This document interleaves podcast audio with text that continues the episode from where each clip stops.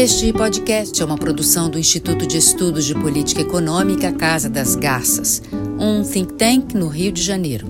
É um podcast sobre ciência, a arte e a prática da política econômica no Brasil. É um registro da história e uma busca de lições para o presente. Eu sou José Augusto Fernandes, host do podcast do Instituto de Estudos de Política Econômica Casa das Garças.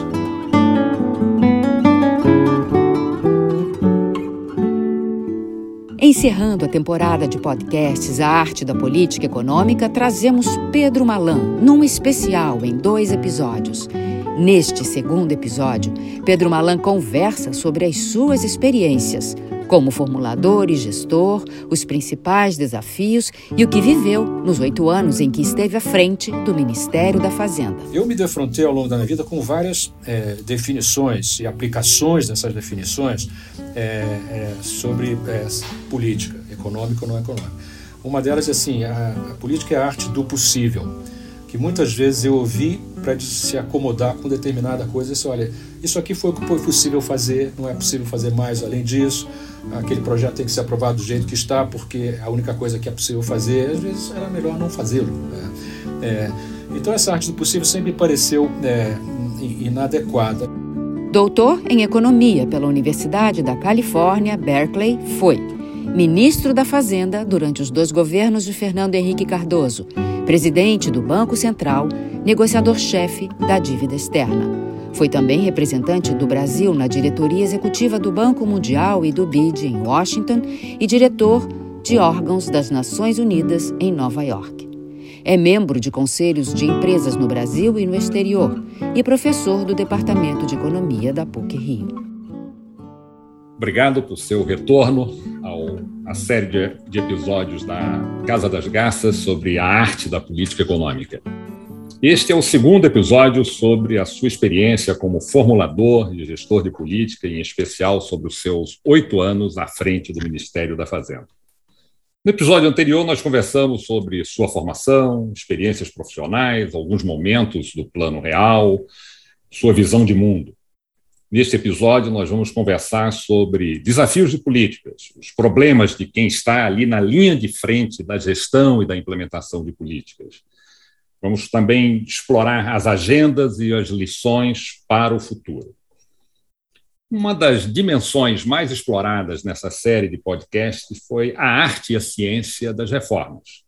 E você teve uma passagem muito intensa, marcada por importantes reformas né, nesses oito anos de ministério.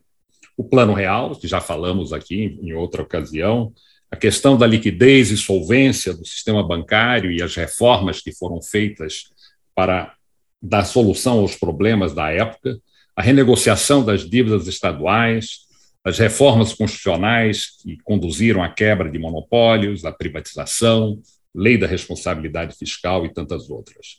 Em geral, essas reformas foram complexas, de elevada sensibilidade política.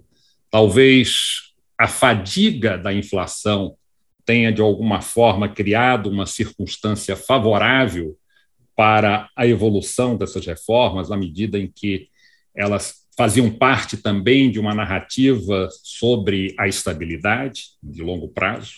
Então, eu queria que você comentasse sobre o que você julga relevante sobre essas reformas, e, em especial, quais aqueles ingredientes que você considera críticos para a sua aprovação e aceitação pelos políticos e pela população? Que essa é a questão mais difícil que todo ministro da Fazenda ou ministro da Economia enfrenta. Vamos lá, é um prazer estar aqui com vocês. É, eu acho uma excelente iniciativa da Casa das Gastos. Talvez eu devesse começar com um trechinho, me ocorreu que eu vou ter que recorrer muito aqui à minha memória em várias dessas questões é um trechinho da oração dos velhos, que é curto, diz o seguinte: Senhor, não me atrevo a reclamar uma memória melhor. Dê-me, porém, uma crescente humildade e menos suscetibilidade quando a minha memória esbarrar na dos outros. Ah, então, deixa-me dizer, começar a responder suas perguntas. Sobre desafios de, de política e agenda, deixa eu lhe dizer uma coisa. Você tocou num ponto muito importante.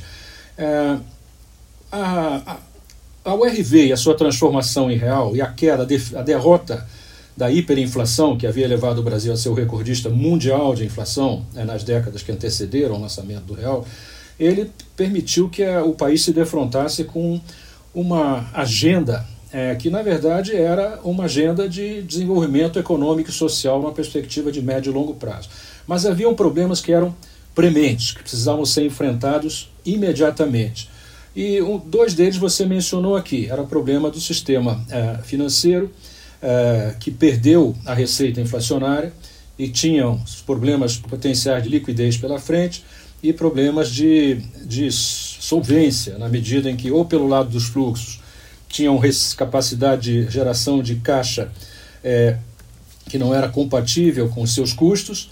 Essa questão foi resolvida é, ao longo do tempo, a partir de 1995, e era a questão fundamental, no, mais premente, com um programa de estímulo à restauração e fomento do sistema financeiro é, nacional, nada menos que 40 instituições financeiras foram colocadas em regime de intervenção e liquidação por parte do Banco Central.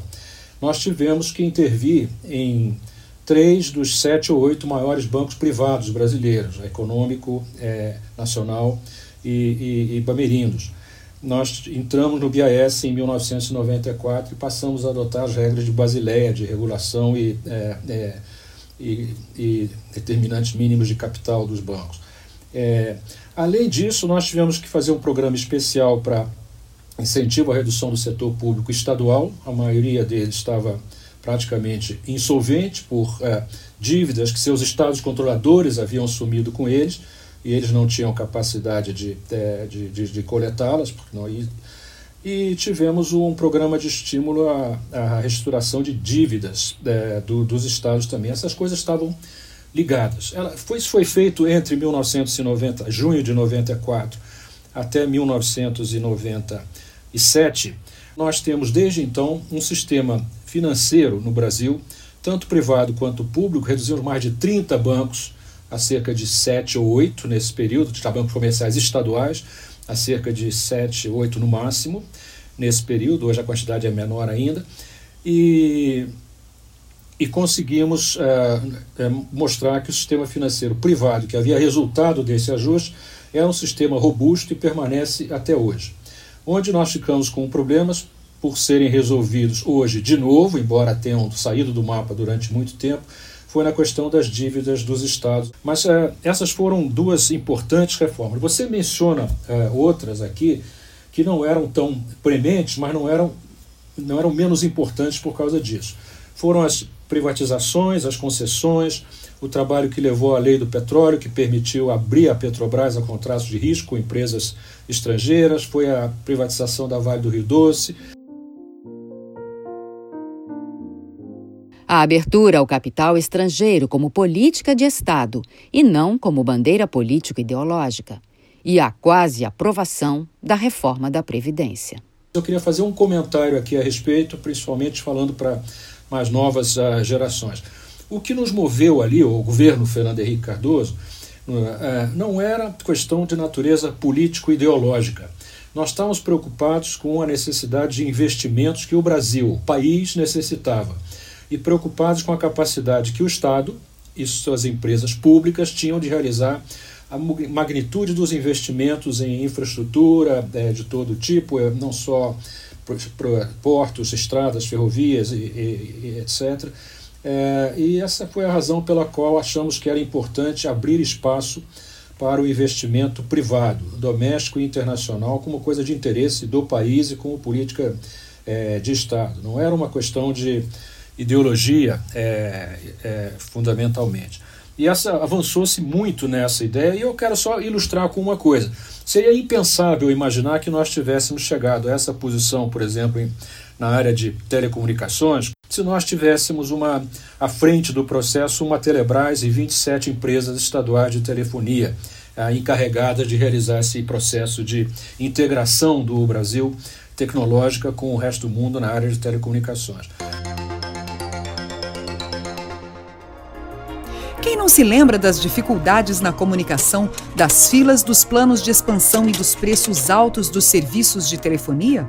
Esta época, não muito distante, mas que só existe agora na história, começou a ser reescrita em 1998, com a privatização do setor de telecomunicações. Então eu acho que isso ali não, não eram coisas absolutamente prementes que precisavam ser feitas naquele momento, mas eram coisas importantes para o país. Essas entre as alcançadas. Eu quero mencionar duas só que foram tentadas e quase chegamos e não conseguimos. Primeiro, nós perdemos uma, a votação da reforma da Previdência por um voto.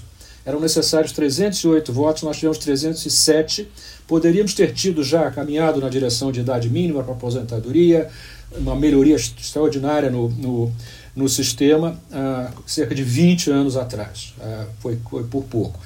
E, e tivemos também ah, aprovamos também, o Congresso, o Congresso aprovou cláusulas de barreira para a questão de partidos políticos e acho que coligações também em 1995, 96. Ah, o, e para entrar em vigor há 10 anos só. Pouco antes de entrar em vigor, os partidos menores que temiam que não, não que desalcançassem a classe de barreira entraram com uma ação no Supremo Tribunal Federal que lhes deu ganho de causa e, portanto, nós tivemos que esperar até agora, recentemente, para lidar com é, cláusulas de barreira e, e, e, coligações, continua uma discussão em aberto. Mas foi uma, uma que foi tentada e que quase que passou. Pedro Malan lista aqui os ingredientes críticos para a aceitação e aprovação de reformas. O crítico aqui foi liderança política do presidente da República, sua capacidade de é, articulação e, e coordenação, não só dentro do governo, no Poder Executivo Federal, mas como também com, com o Congresso Nacional, com a base de apoio que tinha no Congresso, tinham dois, três grandes partidos com a sua base de apoio, é, lideranças políticas e uma capacidade de diálogo que permitiu que se avançasse nesses períodos e quase se conseguisse passar essas duas outras que eu mencionei, entre outras. Essa articulação e coordenação na presidência da República, né, no âmbito do governo, e aqui tem um papel-chave o seu chefe da Casa Civil, Clóvis Carvalho, que já tinha desempenhado um papel fundamental como secretário executivo do Ministério da Fazenda, enquanto Fernando era ministro da Fazenda. E o terceiro ponto, além de é, articulação dentro do governo e com o Congresso, é a capacidade de comunicação com a sociedade, algo que tinha sido base para o entendimento da população sobre a URV e a sua transformação em real, e que continuou com o esforço de comunicação e transparência para o qual a mídia teve uma enorme uh, importância. Então, eu acho que essas foram as condições para que a gente pudesse ter avançado nesse período. Eu espero que seja possível um dia retomar essa capacidade de articulação e coordenação ao nível da presidência da República, dentro do governo, com o Congresso e com a opinião pública e a comunicação transparente em geral. Neste bloco, os elementos que permitiram a reforma do sistema bancário, que se tornou premente após a estabilização e queda da inflação. Ô Pedro, tem um, um dizer, uma das reformas desse período, dizer, que me parece que talvez ela tenha uma certa complexidade política que mereça talvez a gente voltar a ela, foi a questão de toda a reforma do sistema de bancos estaduais. Né? Dizer, aqui envolvia não apenas os bancos públicos, mas também você tinha uma série de bancos é, comerciais que estavam muito associados a determinados estados, determinadas regiões, e isso certamente aumentava muito a sensibilidade política, quer dizer, e o jogo político. Acho que todos é, recordam, quer dizer, a famosa ida né, do Antônio Carlos ao Palácio é, do Planalto, né? Naquela ocasião, Antônio Carlos era um senador da Bahia, para aqueles que são mais jovens. E então eu queria que você mostrasse, quer dizer, quais foram os elementos que permitiram uma reforma tão tão importante naquela época. Quer dizer, obviamente eles estavam quebrados, né? Quer dizer, isso ajuda um pouco o processo. Havia também o risco né, de colocar todo o programa de, é, no ar. Dizer, você poderia comentar brevemente sobre essa dimensão? Não, é, não, é excelente pergunta. Eu devia ter mencionado isso antes. Para ilustrar como a importância que nós dávamos a isso e sabedores da situação que os bancos tinham e a dificuldade que teriam de lidar com um período sustentado, como era o objetivo, de inflação baixa sob controle, e não o costume de lidar, viver operando numa situação de inflação alta, crônica, alta e crescente, né? que, que nós tivemos, que passou de 100% no início dos anos 80 para 250 em meados dos 80, para 1000% em 89, 88, 89, para 2.400% em 93. Quer dizer, haviam receitas inflacionárias significativas derivadas dessa taxa de, de inflação e problemas estruturais, lá que eu já mencionei, de custos e capacidade de geração de caixa e necessidade de rolar sem ter funding para isso as dívidas que os governadores assumiam junto ao banco, que, que não tinha condições de fazer. Tinha muito esqueleto ali, já embutido nas contas desses bancos. Tanto é assim, José Augusto, que não sei se você lembra, mas nós fizemos uma. Uma das razões que eu insisti, que o presidente do Banco Central, no primeiro mandato do Fernando devia ser o Pércio Arida, que começou como tal, mas nós fizemos uma intervenção na virada de 94 para 95 no Banespa, que era o maior banco é, estadual comercial é, do Brasil, e no Banés, no Rio de Janeiro, ambos com, o, com a, o objetivo de privatizá-los. No Banespa demoraram três anos, foi só em 97 que nós conseguimos concluir a privatização e a venda do, do, do Banespa. No caso, foi para o Santander. Foi na virada do ano, porque nós achávamos que se não fosse feito ali, não, não se faria mais em outro momento, depois que os novos governadores tivessem se uh, uh, instalado lá por razões uh, de as dificuldades políticas que surgiriam. É, e tivemos vários outros, eram mais de 30, como eu falei. Essa, essa questão aí do, do, do estado que você mencionou, da, da Bahia, quando nós fizemos a intervenção no Banco Econômico, na, na verdade, o, o então governador é, propôs ao governo comprar o Banco Econômico por um real e ele passaria a ser administrado pelo Banco do Estado em questão, que nós dizemos que, dissemos que era inaceitável. Então foi, foram momentos muito difíceis, muito tensos, e ele requereu de novo. Se não fosse com o presidente, com o Fernando Henrique Cardoso, seria muito difícil fazer. Gestão de crises e os aprendizados. A transição de governo de Fernando Henrique Cardoso para Lula. A crise de 1998 e as medidas tomadas para as negociações com o FMI. Nós vamos voltar a essa discussão sobre reformas e economia política de reformas mais à frente, mas uma outra dimensão que sempre acompanha um ministro da Fazenda são a gestão de crises. Né? Nós, inclusive, tivemos aqui um bloco nessa série de podcast só voltado para crises e você teve a sua cota, né? Você enfrentou a crise do balanço de pagamentos de 98, a crise de energia de 2001, a crise de transição, né? FHC, Lula e, e algumas outras crises que talvez eu não tenha mencionado aqui. Queria que você comentasse aqueles episódios que você julga mais relevantes sobre essas crises, o que, é que se aprendeu sobre gestão de crise? Se é que se aprende alguma coisa sobre como melhorar a gestão de crise para estar melhor preparado para a próxima crise? Qual é a função típica de reação de um gestor de crise? E, por último, eu queria que talvez você dedicasse um pouco, pela importância do tema, a essa transição FHC-Lula, como é que foram as negociações aí com o Fundo Monetário Internacional e com o governo Lula, em especial, e as lições que ficam para as novas transições de governo no Brasil. Coisa simples, não é, é José Augusto? É, vamos lá.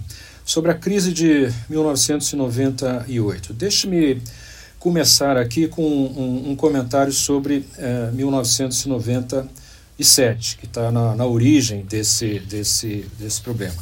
É, a crise em 97 começou com, é, com a, o ataque especulativo contra a moeda nacional da, da Tailândia em julho, julho de 97 e ela teve e, seguiu-se uma crise é, em que atingiu Malásia, Indonésia, Filipinas e mais parte de 97 ainda Coreia, um ataque especulativo contra Hong Kong. E ela teve uma, uma consequência muito importante que se prolongou até 98 e adiante é que ela levou uma, uma profunda reavaliação de riscos uh, na, na, no contexto uh, internacional. Ele foi visto pelos países ricos com o problema de países em desenvolvimento. E aquela crise como aquela, eles aprenderam uma lição dura em 2008, 2009 depois, que a crise foi neles, foi na sua origem, mas em 97 achavam que era um problema de, de países é, emergentes. Até lá, todo mundo olhava com muita atenção os dados de balanço de pagamentos, né, déficit comercial, déficit em conta corrente, é, dívida externa, reservas internacionais, é, eles eram escrutinizados com cautela. Mas a partir daí, os países em desenvolvimento passaram a ser é, analisados, do ponto de vista de análise de risco, como em termos de seus sistemas financeiros domésticos, como a qualidade da sua regulação e supervisão bancária, como as relações entre seus setores públicos e privados, como questões de governança corporativa, como questão de dívida corporativa, como questão de preços de ativos e transparência, transparência e qualidade das contas né, contábeis. Eu me lembro de um regulador uh, estrangeiro uma vez comentando que uh, contabilidade era uma linguagem e, como toda linguagem, se prestava a, a, vários tipos de usos. Um deles era escrever peças de ficção, uh, se referindo assim à falta de confiabilidade de certas estatísticas de certos países que eu não quero mencionar aqui. Mas o fato é o seguinte: esse ajuste é, que estava ocorrendo no mundo e que levou, por exemplo, a, a, em maioria dos países asiáticos a profundas mudanças e profundas crises. Mercado tenso e nervoso pelo quinto dia consecutivo. As bolsas do Brasil abriram em baixa, com queda em todas as 56 ações na Bolsa de São Paulo. Chegou a cair quase 5%. O problema, segundo os analistas, é que o olho do furacão está na Rússia e na Ásia. Com a onda de boatos de que faltaria dinheiro para as privatizações, o presidente Fernando Henrique Cardoso tratou de tranquilizar o mercado durante entrevista coletiva à imprensa. E as bolsas brasileiras reagiram com mais otimismo. É, então, nós estávamos nessa situação em 98, ainda muita dúvida sobre países em em desenvolvimento e um certo estereótipo que estava se configurando na medida que aquilo não tinha afetado os países desenvolvidos, que você uma vez você tinha visto um país subdesenvolvido, você tinha todos eles tinham fragilidades de governança pública, sistemas bancários deficientes, coisas desse tipo. Não, não passou a haver uma indiferenciação de países em desenvolvimento. E nós tivemos que envidar um sério esforço para dizer que nós chamar a atenção do que, que nós tínhamos feito na renegociação, renegociação das dívidas é, com credores oficiais em 92, com os credores públicos, terminou em 93, com tudo aquilo que já falamos agora sobre reformulação e reestruturação do sistema é, bancário é, público e privado no Brasil e dívidas de estados que é, mas o fato é o seguinte em junho de 98, eu pedi ao Murilo Portugal que começasse a trabalhar a sério num programa fiscal para o triênio 99-2000-2001. Ele começou a trabalhar a sério nisso, a, a meu pedido. É, em agosto, nós tivemos a moratória russa e tivemos um, um grande é, hedge fund americano, Long Term Capital Management Fund, que estava enfrentando sérias dificuldades havia dúvidas sobre a extensão que outros grandes hedge funds podiam estar enfrentando situações é, semelhantes.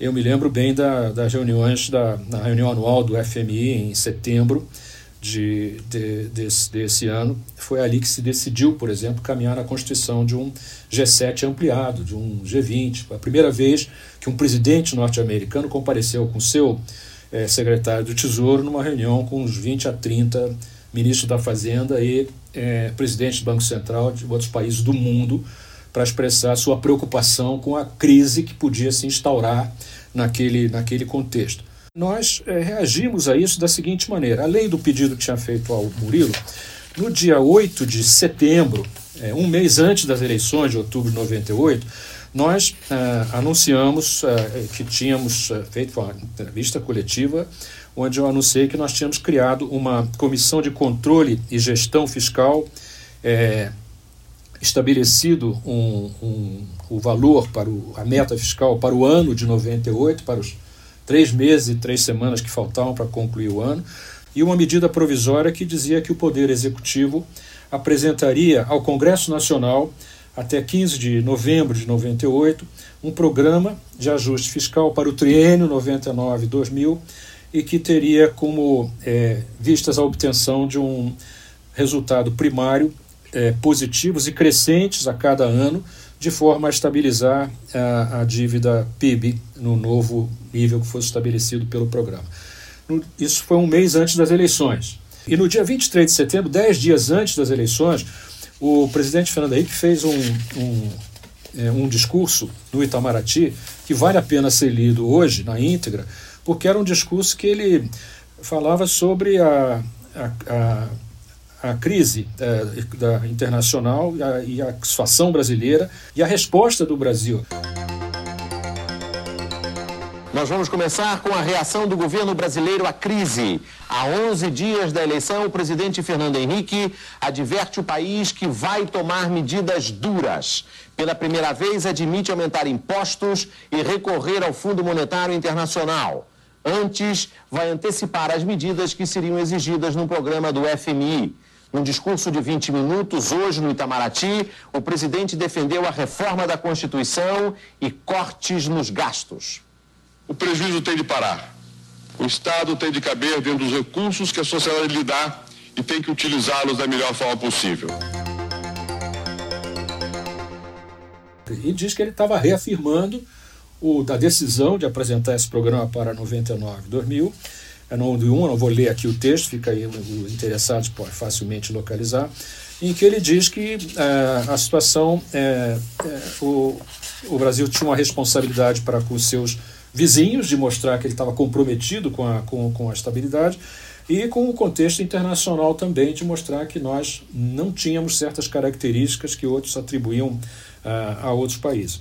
E dizia lá, a uma certa altura, que nós não, não, teremos medo de tratar desses nossos ajustes com no, nossos parceiros e com instituições internacionais como o FMI, o Banco Mundial e o Banco eh, Interamericano e o BIS, que é o Banco Central dos Bancos Centrais, nos quais éramos sócios plenos desde 1994, caso fosse eh, necessário fazê-lo. E nós reservávamos esse, esse direito. É, isso foi importante porque isso foi feito uns 10 dias antes da eleição, na linha de transparência e comunicação, dizendo como é que ele via a situação. Isso não foi um discurso de improviso, foi um discurso cuidadosamente escrito. E, e ele ganhou a eleição no primeiro turno, nos primeiros dias de, de, de outubro de 98. E nós apresentamos esse programa no, no mês seguinte, é, como previsto ao, a, ao fundo, e foi com base neste programa, isso eu queria mencionar aqui, foi com base nesse programa que nós é, conseguimos um, um apoio é, financeiro é, que foi sem paralelos até aquele momento, são 41,5 bilhões de dólares, dos quais 18 bilhões do Fundo Monetário Internacional, 9 do Banco Mundial e do BID, 4,5 cada um, e mais uma coisa inédita até então, 14,5 bilhões de dólares é, é, apoiados numa linha de 20, nada menos que 20 bancos centrais dos países, 20 países industriais do mundo. E esse, esse, esse apoio é, ao que nós tínhamos feito, estávamos fazendo, estávamos pensando em fazer, com um horizonte de tempo de três anos à frente, foi fundamental para que nós superássemos essa, essa dificuldade. Eu queria notar que no começo do ano 2000, nós já tínhamos pago totalmente o que havíamos sacado dessa linha de crédito do BIS e pago o SRF do, do Fundo Monetário Internacional também. Então, esse pacote permitiu uma expressão de confiança no que o Brasil tinha feito, estava fazendo e estava se propondo a fazer no próximo, no próximo triênio. O delicado momento da transição para o câmbio flutuante. Mas esse foi um momento, assim, de virada de FHC1 para FHC2, que todo momento, mesmo quando é um. Você tem uma, uma remanejamento de, de posições, você tem. É, tem, tipo de coisas aparece que eu chamo de um Kenan, como tem o Minsky Moment é, em época de é, crise, crise financeira, também tem um Kenan Moment numa situação como essa. Uh, então teve alguns mal entendidos e, uh, e problemas de comunicação que levaram a que uh, uma decisão que uh, deveria ter sido tomada ainda em 1998, na linha do que nós tínhamos estabelecido com uma política de, bandas que iam crescendo ao longo do ano, desde 95, início de 1999, é, surgiu um novo nome para presidente do Banco Central, que apresentou a sua, a sua ideia no dia 13 de, de, de agosto. A ideia não, não funcionou e dois dias depois é, nós tivemos de facto, ainda que não de jure, a, deixamos o, o, o real flutuar. É, e essa questão foi resolvida é, com poucos dias depois com a é, semanas depois, duas semanas depois, com a, ao menos que isso, da vinda do Armínio Fraga para assumir o, o, Banco Central. Eu devo dizer, isso aqui não é, não é história secreta, porque eu, eu, eu apresentei, é, eu digo isso agora aqui, porque eu, eu, essa carta eu tornei a pública alguns anos depois, eu ali na reunião da Comissão de Assuntos Econômicos do, do Senado. Eu espero que, que esteja disponível né, nos trans, trans, a transcrição dela nos arquivos do Senado. Eu fiz questão de dizer que era uma carta que eu havia dirigido ao presidente Fernando Henrique Cardoso, é, ali no final de, de, terceira semana de agora na terceira semana de janeiro, dizendo que eu achava que ele deveria demitir a mim e ao a pessoa que tinha feito a, a mudança do Banco Central, porque eu achava que a nossa credibilidade tinha sido afetada. O presidente aceitou uma das sugestões, não aceitou a outra, pediu que eu continuasse no cargo. Aí nós chamamos o, o Armínio e, e, a história daí é conhecida. E devo dizer que a crise foi superada, a meu ver, apesar do overshooting do câmbio no primeiro momento, porque em março de 1999 nós visitamos nada mais nada menos que 10 capitais financeiras do mundo, e aqui tem uma característica importante. Nessas dez capitais financeiras, a reunião foi nos bancos centrais desses países. A reunião foi, os bancos foram convocados pelos presidentes dos bancos centrais desses países. É, nós falamos, o, o, o, presidente dos bancos centrais falou também, e no fundo era para dizer aos bancos que eles tinham que, não podiam mandar, mas o objetivo era convencê-los que haviam razões para que eles não é, continuassem a fazer o que eles tinham começado a fazer, que era reduzir linhas de crédito para o Brasil. O que eles fizeram? Então nós começamos, do meu ponto de vista, nosso ponto de vista, a gente tinha essa crise de, de 98, 99 estava em processo de superação ao longo dos primeiros meses de 1999, o primeiro semestre de 99, e ficou claro isso quando nós lançamos uh, o, o sistema de meta de inflação. Já que o câmbio estava flutuante, precisa ter uma âncora, a âncora foi o sistema de o regime de metas de, de inflação. Então, desde então, nós temos um regime de é, monetário de metas de inflação, um regime cambial de taxa de câmbio flutuante e um regime fiscal que deveria ser um regime de responsabilidade fiscal nos termos da lei aprovada em maio de, de, de 2000, que era uma tentativa de consolidar os avanços que haviam sido alcançados em coisas que eu já mencionei aqui, e, e o programa é, 99-2000 é, 2001. A crise do balanço do, da transição para o câmbio flutuante, metas que você acabou de, de fechá-la, nós tivemos outros episódios em que isso também foi explorado, quer dizer, o nosso ouvinte poderá é, remeter ao episódio do Armínio, quer dizer, ao episódio do Verlang, ao episódio do, do Murilo, quer dizer, em que esses temas Ótimo. também foram, foram discutidos. Mas fala um pouco sobre a, essa transição FHC-Lula e a crise e as soluções da época. Ótimo, excelente. É, sobre a, a transição.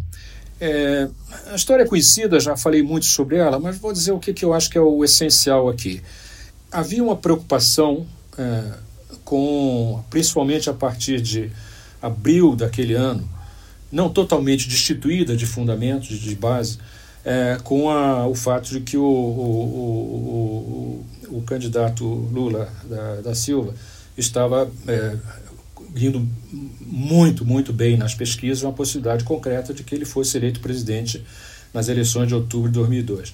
Ah, isso, além de outras questões que não tiveram tanta importância é, política, a meu ver, é, fizeram com que o câmbio, que estava em torno de R$ 2,3 por dólar, fosse a R$ reais por dólar entre abril e novembro, outubro, perdão, mês das eleições de 2002. O risco Brasil, que estava em menos de 700 basis points, passou a 2.400 basis points.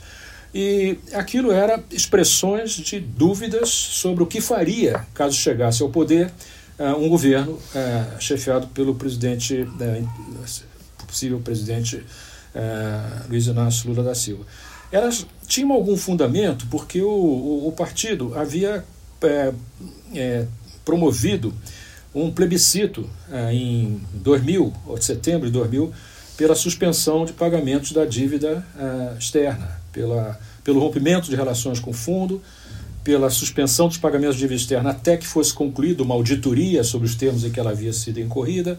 E ao entrou no. Você deu uma ideia do, dos tempos daquele, entrou no último momento uma terceira pergunta, perguntando se as pessoas votavam sim ou não, se os estados e municípios deveriam ou não suspender os pagamentos das suas dívidas renegociadas para com o governo é, central e utilizar os recursos liberados pelo não pagamento de juros para investimento em saúde e educação. Obviamente teve um apoio fragoroso daqueles que se dispuseram a, a votar, e essas coisas estavam vivas, como estavam vivas na memória um, o documento do programa de governo votado em dezembro de 2001, que propunha uma ruptura, uma ruptura necessária com tudo aquilo que estava ah, ali sendo feito. É, Teve um. Felizmente, ainda tinha diálogo com alguns setores mais moderados de, de, desse, desse, desse partido, e foi possível é, conseguir, por exemplo, é, o, o, que eles participassem. O Fernando Henrique, nós fizemos um acordo com o fundo de 30 bilhões de, de dólares para transição, para facilitar a transição para uma nova gestão, qualquer que ela fosse, dos quais nós usaríamos menos de 15% disso na, na, no, no ano de 2002 o resto ficaria para o futuro governo decidir o que fazer. Na segunda semana de final da segunda semana de agosto, o presidente chamou os candidatos a presidente, as suas as equipes principais, eh, de, pessoas chaves da sua equipe na área econômica e política, para uma reunião no Palácio Planalto, ou reuniões do Palácio Planalto, onde foram uh, Lula e seus principais uh, assessores uh, na área econômica e política, o Serra, o Ciro Gomes, até o Garotinho foi com o Ciro. E lá nós, nós dissemos claramente a eles: olha, o que está acontecendo aqui é algo que nós podemos fazer, nós somos vistos como um governo que não se sabe quem é que vai estar é, depois aqui. Vocês têm uma responsabilidade aqui, vocês principalmente que acham que podem vir a ser, ocupar o cargo. Lula, ex-candidato, já tinha feito uma carta compromisso ao povo brasileiro, onde tem um parágrafo que era o parágrafo fundamental, que ele dizia se comprometia a fazer o esforço fiscal necessário para estabilizar a relação dívida-PIB, o esforço fiscal necessário para tal, a respeitar contratos e preservar a inflação sob controle, que era o que precisava ser ouvido ali. Mas a situação só começou a mudar e a crise só foi superada quando o Palocci foi é, é, escolhido o, o, responsável pela, pelo programa do governo, mais tarde ministro da Fazenda, havia conversas ocorrendo a esse respeito, escolheu uma equipe que tinham Marcos Lisboa, é, Joaquim Levi, Murilo Portugal, que depois chegou a ser vice-ministro com ele, é, é, e outros. E, e aquilo ali permitiu que nós, é, que a interpretação, aqui eu, quero, eu, eu escrevi sobre isso, meu primeiro artigo no Certa Ideia do Brasil, começa já nisso, que o Brasil talvez estivesse dando, mostrando ao, a si mesmo e ao resto do mundo que estava se tornando uma democracia mais uh, madura, porque era possível ter alternância de poder, como é próprio em democracias, e ter uma condução é, pragmática, é, não, não tentativas de é, invenção de roda ou de grandes rupturas na condução da política macroeconômica. Eles não gostam que eu diga isso, mas vou dizer aqui. A condução da política macroeconômica de Lula 1 até a saída de, de Palocci, e Joaquim Levy, Murilo Portugal, que era o vice-ministro da Fazenda, foi uma continuação da política macroeconômica, na condição macroeconômica do, do governo FHC 2. E aquilo serviu bem ao país em termos de percepção de um país que tinha encontrado seu, seu rumo, seu caminho. Aí começou a mudar por outras razões que eu não quero tratar. Mas a crise foi totalmente é, foi superada, é, da crise da, da econômica foi, foi superada ali com essas, com essas medidas e ações e posturas. Março de 2001 e a crise de energia. Um case mundial de como se deve enfrentar uma crise. Já que nós estamos numa agora, eu acho que tem lições importantes ali. Eu não quero entrar em detalhes sobre ela. Foi realmente um problema também de é, é, visões diferentes sobre é, até março, final de março de é, 2001. A, a, me lembro de uma reunião na, na, na, biblioteca do Palácio do, do Alvorada com o presidente e, e a cúpula do setor elétrico brasileiro. E nessa reunião é, não, se, não foi mencionado que a, a a perspectiva de uh, entrarmos num, num, racionamento de energia. Para surpresa é, de alguns de nós, em um pouco mais de um mês depois, em maio, primeiros dias de maio, teve a reunião do Conselho Nacional de Política Energética, onde foi apresentada uma proposta draconiana de, de cortes uh, de, de, de energia. E, e eu sugeri ao presidente, logo em seguida na reunião da Câmara de, é uma das reuniões no Casa Civil da presidência, que não, aquela crise era uma crise que exigia não a constituição de um grupo interministerial com vários ministros, suas equipes, para ver o que iam fazer, precisava ter coordenação com delegação do presidente, foco, e tinha que ter uma pessoa como Pedro Parente que fosse capaz de assumir aquela responsabilidade. Aquilo foi feito, o Pedro Parente fez um trabalho extraordinário em termos de é, técnicos, em termos de é, competência técnica, em termos de é, articulação e coordenação no governo, com o setor privado, com a mídia, comunicação, transparência, algo semelhante que o Mandetta tentou fazer recentemente na questão de saúde, logo que se foi anunciada a pandemia, de sair explicando para a população o que, estava acontecendo, por que as medidas estavam sendo tomadas, não, não durou muito.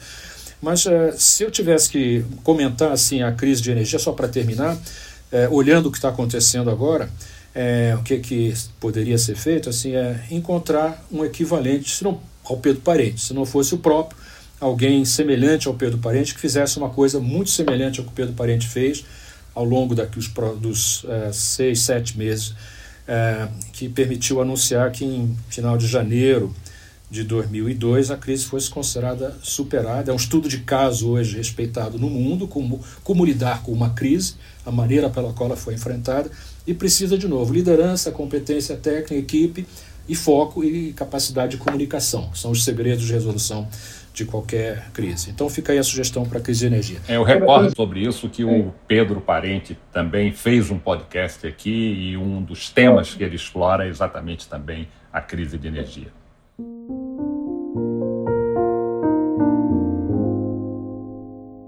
A arte de lidar com as tensões e conflitos entre ministros e dentro das esferas de governo. Ô, Pedro, crise faz parte do, do, do job, né, do, do, do trabalho né, do ministro da Economia. E uma outra dimensão que também faz parte são os conflitos e tensões né, entre ministros. Isso não é algo apenas que ocorre, quer dizer, na nossa peculiar estrutura de poder, mas aonde você olhar, quer dizer, no mundo, você vai perceber algo semelhante. Né? É só lembrar algo que eu já mencionei aqui, o conflito Erhardt-Adenauer, e aqui era entre um ministro da Economia e o primeiro-ministro. Pega no governo Clinton, né, a primeira fase, o Joe Stiglitz, Rubin e tantos outros ali também não era uma, e Summers, não era uma, uma gestão fácil né, da, da área de política econômica, quer dizer, e sempre estamos encontrando dizer, exemplos dessa natureza. Né? E o ministro da Economia é responsável pelo controle de gastos. Aqui eu também lembro o conflito Gordon Brown, Tony Black, também, com uma escala muito elevada. Uh, existem agendas conflitantes, especialmente em países em que as coalizões são bem determinadas e existem agendas, não é o caso nem do Brasil nesse sentido, mas é, isso é parte também do, da confusão. E há as variadas motivações do núcleo duro do poder, lembrando o seu livro favorito do George Kennan. Né? As ambições políticas individuais, os interesses de grupo, os interesses de partido e, e interesses, às vezes, menos nobres que surgem na cena política. Aqui eu queria te perguntar como é que você lidava com essas questões? Como é que você lidava com o sempre presente fogo amigo? Quais são as lições que você transmitiria para gestores que enfrentarão dizer, esse tipo de, de ambiente? Né? Eu não sei se você está reservando dizer, essa parte para o seu livro de memórias, mas eu queria explorar um pouco dizer, essa questão. E, não, e, por último, e não menos importante, a sua relação com o FHC, ou seja, aqui eu queria explorar a importância eventual da liderança e da amizade nessa sua sustentação como ministro em um período quer dizer, de tantas tensões e conflitos que foram parte desses oito anos de ministério. Gostei da sugestão ali. Você sempre fez me lembrar de uma, uma coisa que eu dizia para o pessoal que trabalhava comigo, quando um, uma vez estava um pouco mais desencantado com algum desses momentos mais duros que todo mundo enfrenta num período tão longo assim de situações turbulentas e que eu dizia assim: vamos, vamos fazer o que a gente tem que fazer, vamos trabalhar. A história lhe fará justiça um dia, talvez, ou não. Uh, então, fica aí a sua sugestão de livro de memórias. Eu vou dizer assim: talvez, uh, um dia, quem sabe, ou não. Mas para responder a sua pergunta sobre se conflitos e tensões entre ministros e dentro do governo uh, e variadas motivações.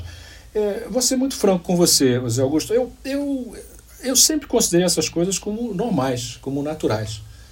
Eu não sei se é porque eu tinha acompanhado isso não só no, no, no meu país ou em outros países também. Acho que faz parte do, do jogo. Diferentes é, visões, opiniões e, e, sobre determinados assuntos. Isso é, isso é natural. Eu tive um privilégio que, que foi a única coisa que me permitiu ficar lá é, esse tempo de trabalhar com pessoas de extraordinária qualidade. É, você, para não ficar em, falando em termos vagos e genéricos, a importância de montar equipes, de, de, de, trabalho em equipe e times, assim, eu quero especificar. Eu tive, nos oito anos que nós tive com o ministro da Fazenda, eu tive dois é, secretários executivos, são vice-ministros, né, o Pedro Parente e o Amaury Bia. Qualquer um dos dois podia me substituir a qualquer momento como ministro, talvez com grandes vantagens para o país. E eu acho que eu sabia disso, que ele me dava uma enorme tranquilidade, que eu não precisava ficar preocupado quem é que iria se pudesse ser um dos dois. E eu acho que o, o presidente Fernando Henrique também tinha isso presente, que ele tinha ali dois coringas é, extraordinários. Tanto é que o Pedro foi, saiu dali, foi para ser ministro do Planejamento um tempo, depois chefe da Casa Civil, foi um, um trabalho extraordinário como chefe da Casa Civil substituindo o Clóvis Carvalho, que também havia sido um jeito chave para o governo. Mas eu tinha esse, esses dois. Era contar uma historinha rápida sobre como é que eu convidei o Pedro. Eu fui a Washington ah, em dezembro de 94, já designado ministro da Fazenda. Vi, vi o Pedro, ele estava um consultor no FMI naquela época, eu fui vê-lo. Ah, e disse que eu queria, eu ia ser ministro da Fazenda, como ele sabia, eu queria que ele fosse meu secretário executivo, vice-ministro. E o Pedro, assim, meio é, é, o problema é que eu já fui convidado para ser secretário executivo de um outro ministério. E eu disse, Pedro, como é que foi feito o convite? Não perguntei quem. Como é que foi feito o convite? Ele disse, foi, foi por telefone. Eu digo, pois é, Pedro, eu vim aqui a Washington para lhe convidar. É, é, é, óbvio que tem que ter um peso maior um convite que lhe é feito de uma pessoa que veio especificamente aqui para lhe convidar e um outro que foi feito por telefone. Ele aceitou e foi uma pessoa absolutamente chave no Ministério. Mas eu não queria só mencionar esses dois. Eu tive quatro secretários de Tesouro, que é uma posição absolutamente central no Ministério da Fazenda. O Murilo Portugal, que lá estava já desde o governo Itamar, é, outubro de 92, está fazendo um trabalho estupendo, é, ajudou muito aquilo que nós falamos na primeira pergunta sua sobre dívidas de estados e bancos. É, o outro foi o Eduardo Augusto Guimarães, que você conhece bem. O outro foi o Fábio Barbosa, que lamentavelmente nos deixou, tinha um futuro brilhante pela frente. O Fábio estaria hoje envolvido seriamente na, nessa discussão que nós estamos no Brasil de hoje. E o Eduardo Guardia. E eu não vou mencionar aqui os outros. Zé Roberto Mendonça de Barros, na Secretaria de Política Econômica, a posição que o Mauri ocupou, Eduardo Amadeu, Zé Guilherme, pessoas que você conhece, que você respeita muito na, na Secretaria de Acompanhamento Econômico, Cláudio Considera, Bolívar Moura Rocha. Eu convivia com pessoas nas quais eu tinha total e absoluta confiança e quero crer que vice-versa, senão não teriam ficado lá uh, nesse um, longos períodos comigo. E todos eles podiam entrar na minha sala a qualquer momento que quisessem para conversar. No Ministério do Planejamento, que tem uma face importante com, com, com o Ministério da Fazenda, eh, eu me lembro de é, quatro: é, Zé Serra, Candir, o Paulo Paiva, Pedro Parente, o Marcos Tavares, com os quais eu tinha um bom relacionamento. Podia ter algumas pequenas diferenças aqui e ali, mas eu não tinha nenhuma razão para acreditar que não houvesse é, boa fé e, vontade. Tanto é que eu cheguei a dizer a alguns ministros, ah, não quero mencionar nomes aqui, mas de áreas importantes em termos de que ao é, que eu, se estivesse no lugar deles, talvez estivesse fazendo a mesma coisa do que eles estavam fazendo em relação a certas discussões. E vice-versa. Que eles estivessem fazendo a mesma coisa, estivessem na minha, na minha posição. Então, eu considerava essas pequenas diferenças assim, e conflitos como uma coisa natural para quem leu é, George Kennan. É, e você pergunta sobre o relacionamento com, com o Fernando Henrique. Essa foi a única coisa que me permitiu ficar lá. Tinha gente muito melhor que eu para ocupar esse cargo. Eu tinha uma relação fluida com, com o Fernando Henrique que eu conhecia de longa data. Então, me permitia algo que eu gostaria que outros pudessem fazer também, um presidente tivesse aberto a isso, a procurá-lo é, sempre que eu é, precisasse conversar fora de uma reunião formal de marcar uma audiência com hora marcada no terceiro andar. É, eu, eu, podia ligar para ele um fim de semana e dizer eu preciso conversar com você nesse fim de semana. Ele tinha essas vantagens assim de, de relacionamento que não, não permitia que ele conversasse com outras pessoas. Ele deixava claro para mim que ele conversava com outras pessoas também. E eu digo, é ótimo que eu faça. É, então, é, é, isso sobre o que eu tenho a dizer sobre essa sua pergunta. Eu não sei se eu respondi. É, não, a parte que você não respondeu fica para o livro de memórias. Isso, tá bom. Vamos combinar assim, então. Neste bloco, Pedro Malan comenta as disfuncionalidades das nossas instituições políticas. Esses temas que a gente está discutindo, crises, conflitos e tensões, nos remetem a Brasília, né, experiência da, da esplanada. E aqui eu queria explorar um pouco mais aqui a, o que, é que se aprendeu sobre lidar com o Congresso. Né? Dizer, várias dessas reformas exigiam né, uma presença constante, um diálogo constante.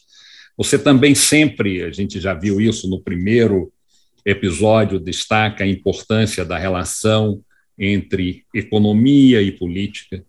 Então, eu queria talvez aqui também que explorasse as suas reflexões sobre as disfuncionalidades das nossas instituições políticas e como hoje você tem a perspectiva né, da, do momento político né, dos últimos sete, dez anos e o período em que você esteve, quer dizer, no governo, a pergunta que eu faço é mais difícil governar hoje do que ontem?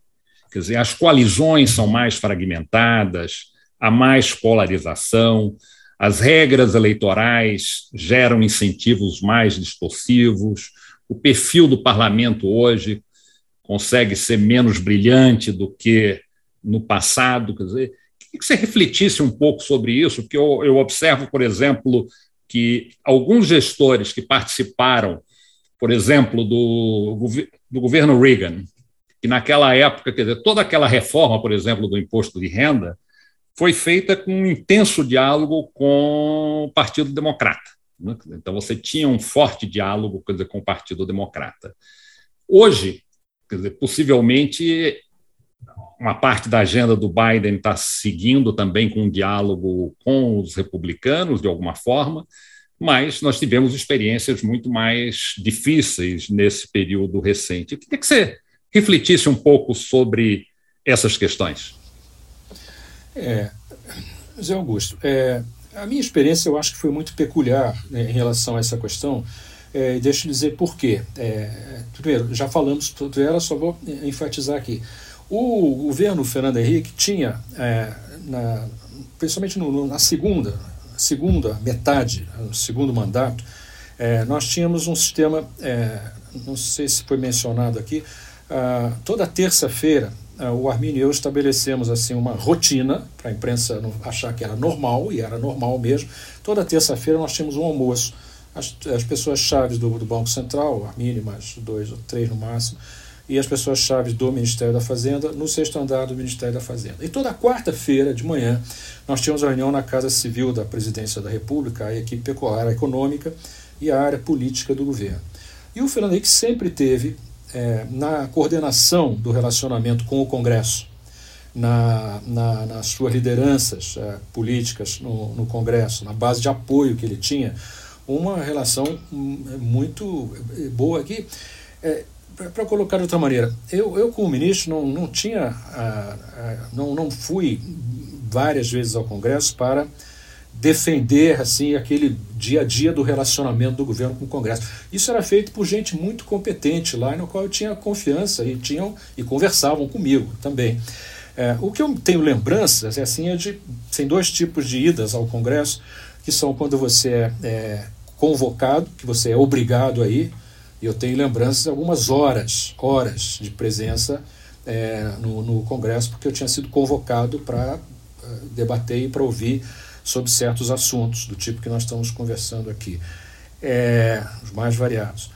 É, e tem convite também. Convite você pode é, marcar uma data. Convocação é mais complicado. Convite você pode até tentar modificá-lo. Então, o relacionamento com o Congresso, no sentido de um ministro que tem que ir lá e, e brigar por um projeto no qual ele esteja, seja original, que ele está é, a pessoa-chave, focal daquele projeto, é, as minhas diferenças foram menores. Então, é, sobre relação com, com o Congresso, assim, talvez eu não seja a pessoa mais adequada para falar, porque essa tarefa era exercida por pessoas muito mais competentes do que eu. Uma informação relevante para o nosso ouvinte, né, de entender como era a divisão de tarefas da época. É, que para mim fazia sentido, talvez em interesse próprio, mas para mim fazia sentido. Agora você me pergunta, é mais dif, é, difícil governar hoje do que ontem? Eu digo, comparado com. Se você define ontem como os oito anos da minha experiência, eu diria que sim, porque você não tem na posição de presidente da República uma pessoa com a, a, a vontade de ter um papel central e focal na articulação, na coordenação, no âmbito do executivo, do relacionamento com o Congresso. Então tem muita disfuncionalidade hoje, portanto deve ser muito mais difícil é, governar. Mas é, comparado com, a, com certamente com a minha época, mas é, é algo sobre a qual eu, eu posso falar. Mas eu você levantou pontos muito importantes. Hoje o Congresso é muito mais fragmentado. Não tem nenhum partido político hoje que tenha mais de, na Câmara, 11% de representação, 15% no máximo no, é, no Senado. Tem muitos partidos lá que tem um deputado, ou dois deputados, ou um senador, ou dois senadores no máximo. Então, então é, é, as negociações ah, não são feitas com partidos, mas são feitos individualmente, com, com cada, cada deputado, com, com todos os, os problemas aí derivados, e principalmente depois que é, temos esse crescente volume de fundo, fundo eleitoral e, e fundo é, partidário, de emendas, emendas do relator, ficou, o jogo ficou muito mais complicado, eu acho. Portanto, mais difícil governar, é verdade. Os caminhos para o futuro uma agenda monumental de políticas públicas. Pedro, esse é, é o último momento, não apenas né, do, desse episódio que nós estamos fazendo com, com você, mas dessa série de podcasts. Né, né, com essa última pergunta, nós estamos encerrando a série de 30 episódios desse podcast sobre a arte da política econômica. Então, é um momento, talvez, para você dar o, fazer o fechamento sobre as lições que você julga relevantes para os nossos ouvintes é, aprenderem sobre a ação do formulador e do gestor, em especial aqueles caminhos para o futuro, né, que nós também sempre estamos tentando olhar para frente. Né, e aqui eu remeto ao título do seu livro, né, é, de uma certa ideia de Brasil, que eu acho que, que une também vários desses episódios palavra é sua. Síntese. Você falou em síntese, é, Zé Augusto. Eu me lembrei de um poema do Carlos Drummond de Andrade, que diz o seguinte: procuro, fa procuro fatos não encontro, onde te ocultas, precária síntese. É, então é difícil fazer uma síntese para uma pergunta como essa. Mas já que você tocou de novo no tema da arte, é, e é o tema do, desse conjunto do podcast, da arte da, e a prática da, da política, eu me defrontei ao longo da minha vida com várias é, definições e aplicações dessas definições é, é, sobre é, política, econômica ou não econômica. Uma delas é assim: a, a política é a arte do possível, que muitas vezes eu ouvi para se acomodar com determinada coisa. Isso, olha, isso aqui foi o que foi possível fazer, não é possível fazer mais além disso. Aquele projeto tem que ser aprovado do jeito que está, porque a única coisa que é possível fazer, às vezes era melhor não fazê-lo. É, é, então, essa arte do possível sempre pareceu é, inadequada, embora seja vista como um reconhecimento de realidades. Mas, como a realidade, para mim, sempre foram é, incluir também é, é, crenças, valores, é, opiniões, é, cultura, não são apenas fatos muito objetivos, eu, essa, essa definição nunca me agradou muito. Tinha uma que durante muito tempo foi a que norteou muitas coisas que eu fiz, que é, não é a arte do possível, mas é a arte de tentar tornar possível amanhã aquilo que parece difícil ou impossível hoje. Que eu acho que é muito mais adequada, é, porque você tem que construir, como você fosse em caminhos, tudo, eles têm que ser construídos, ele não se dá naturalmente, nada é inevitável na vida, as coisas podem pior, avançar ou piorar.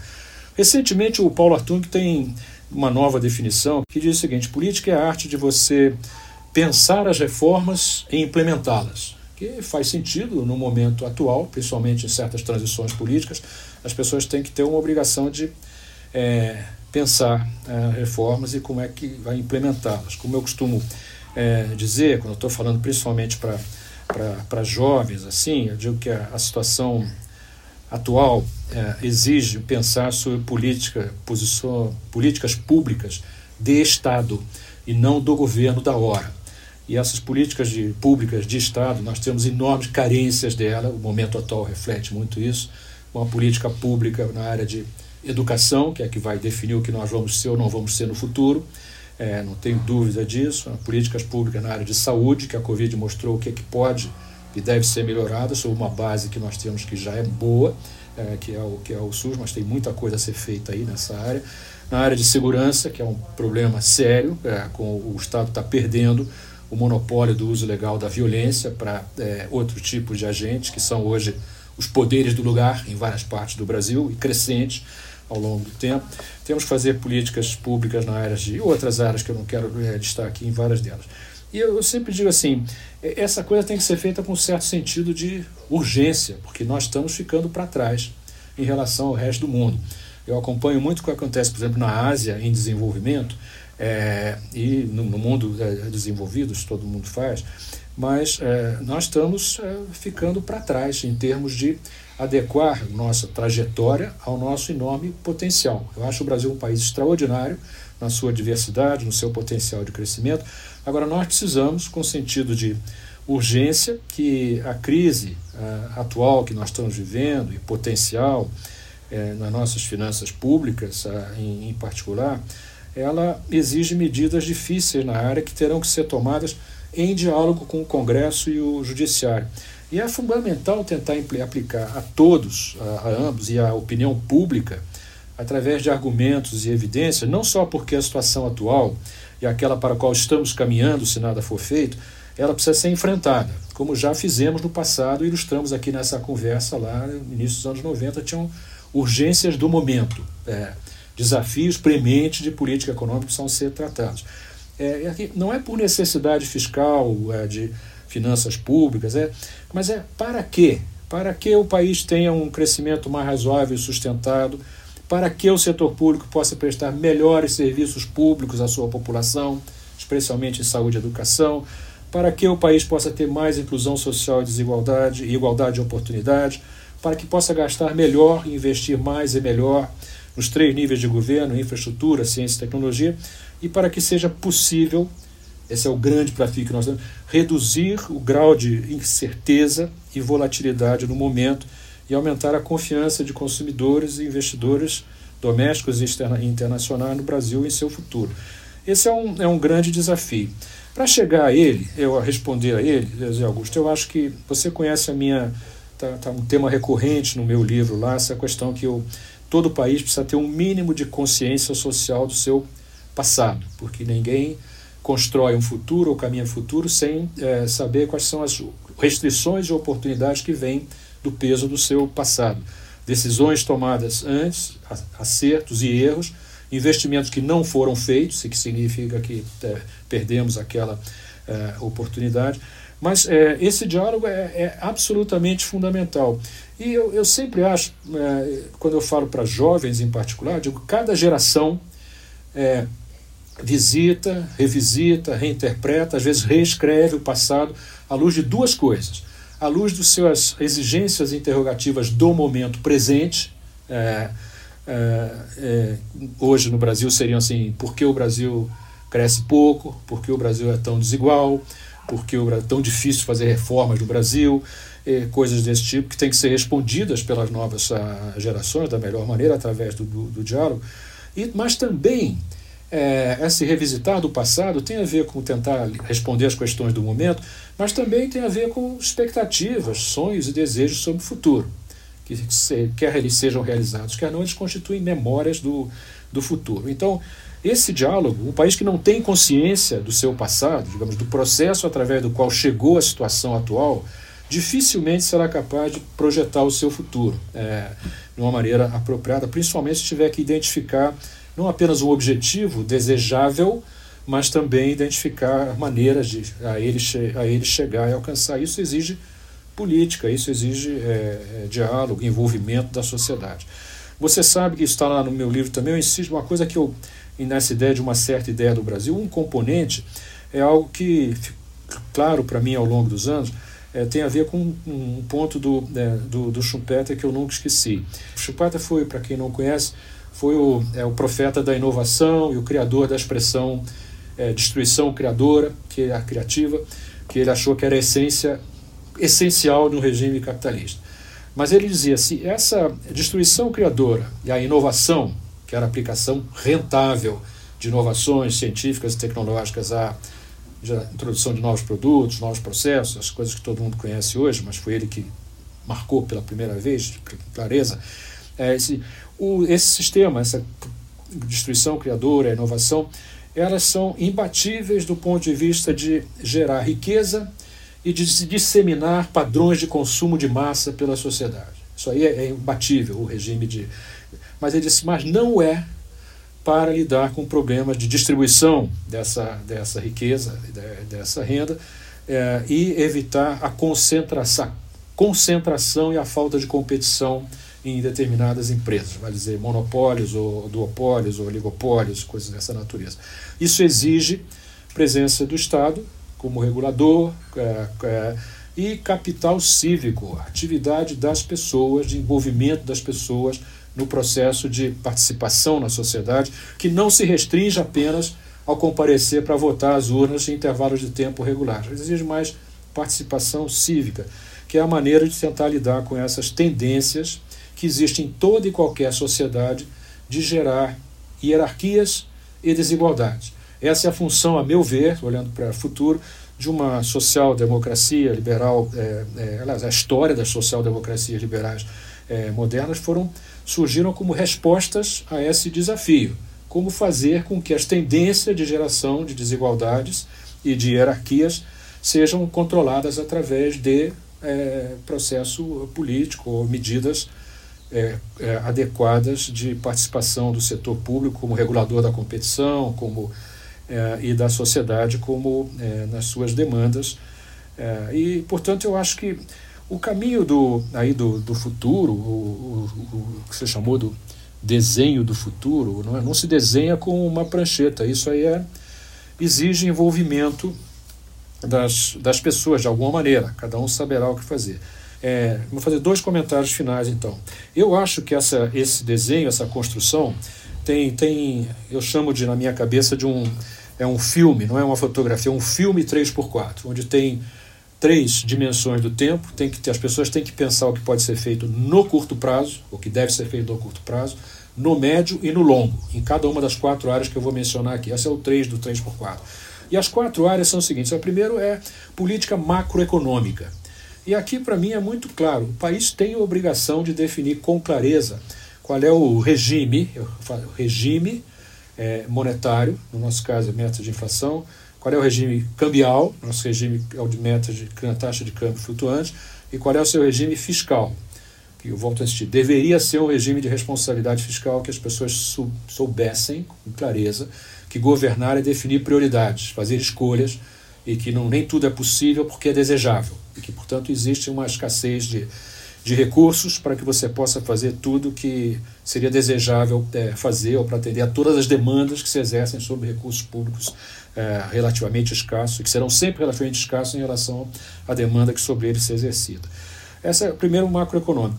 O segundo é, é microeconômico. Eu tenho certeza que alguma, olhando a lista aqui das pessoas, eu não vi todos que falaram, insistiram na importância de preocupação com questões micro de, de gestão, de avaliação de programas, de análise custo-benefício, de saber escolher bons projetos, a sua a execução dos projetos, acompanhar a execução dos projetos, decidir antes, em vez de tentar fazer várias coisas ao mesmo tempo e não conseguir fazer direito às coisas apropriadas. Então tem muita coisa na área de incentivos e desincentivos e de avaliação e custo-benefício ex ante que deveriam fazer parte de um processo de, caminhos para o futuro. E tem gente competente no Brasil para fazer isso, mas tem que ter, de novo, foco e liderança e capacidade de articulação e coordenação. O terceiro são, são reformas, é, e aí estão essas que estão aí que vão ter que ser feitas um dia. A administração pública, a tributária, é, é vamos ter que ter outra rodada de reforma previdenciária daqui a algum tempo mais é, porque temos uma demografia nosso bônus demográfico já acabou, ou está em vias de acabar. Nossa população vai crescer só até início dos anos 40, depois começa a declinar. Nós vamos ser uma população mais velha, vamos correr de ficar velhos antes de ficar mais ricos. Estamos ainda a 20, 25% da renda per capita num país como os Estados Unidos, abaixo, muito abaixo da renda per capita da média da, da OECD. E esse, esse ato não está diminuindo. Teve uma época que acreditava-se no catch-up, nós íamos reduzir isso mais, nos aproximar. Hoje em dia, se nada for feito de mais estruturado, nós corremos o risco desse ato continuar assim, nesse nível, um quinto da renda do, é, é, dos outros, com todos os problemas daí derivados. Nós precisamos ter mais integração com a economia internacional, não só na dimensão comercial, mas como de investimento direto, tecnologia e uma série de outros fatores é, mais intangíveis. E qual a quarta área? E o último é social. Nós temos uma situação de iniquidade social que só será resolvida com um tipo de ênfase que não existe hoje, na, lamento dizê-lo, na área de, de educação, ali onde importa, que é o, assegurar o direito inalienável do aluno de um aprendizado e, fundamentalmente, nos anos iniciais de vida, onde se formam as bases para o diferencial que vai só aumentando ao longo da vida, quando as situações de origem são diferentes, como infelizmente é o caso do Brasil. Então temos uma agenda monumental aí pela, pela frente para desse caminhos do, do futuro. E, e aqui eu penso na, na, na, nas novas uh, gerações, a quem caberá tocar isso. Um comentário sobre, sobre essa questão.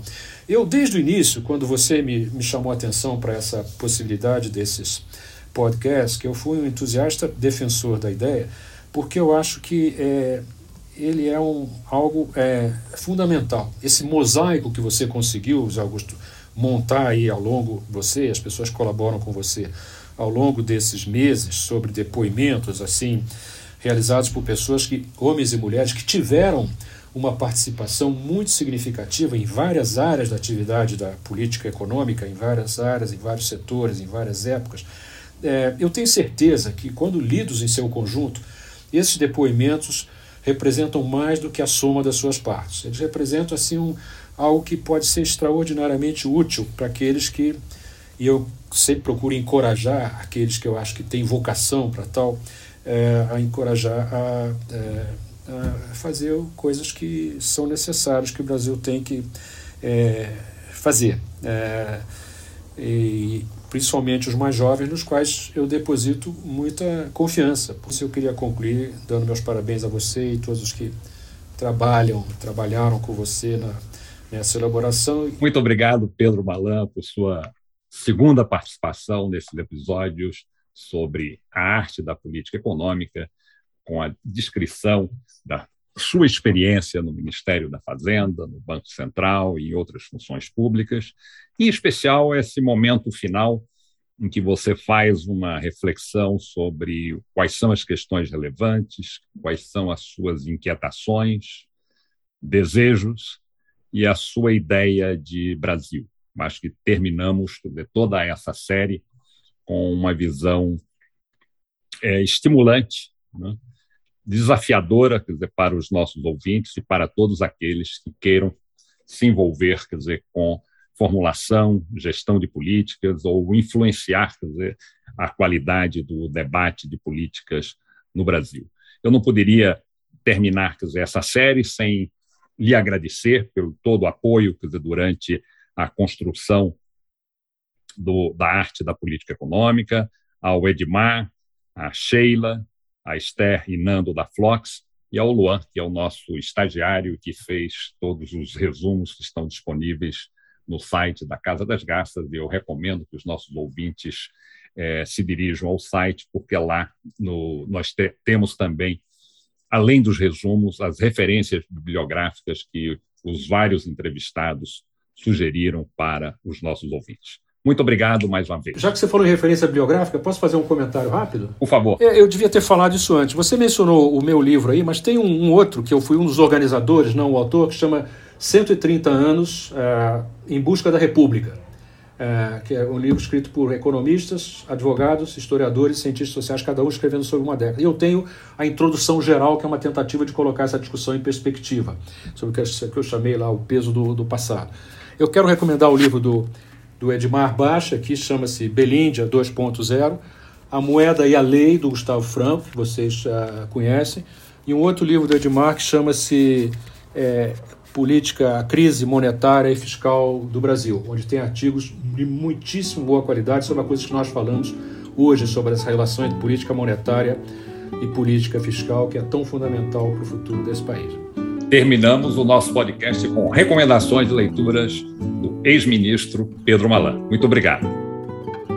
Em nossa página, compartilhamos com você mais informações sobre os nossos convidados, um resumo de cada podcast e sugerimos leituras. Acesse casadasgarças.com.br barra podcast. Mas atenção, garças sem cedilha. Até o próximo. Este podcast é uma realização do Instituto de Estudos de Política Econômica Casa das Garças e é uma produção Flox.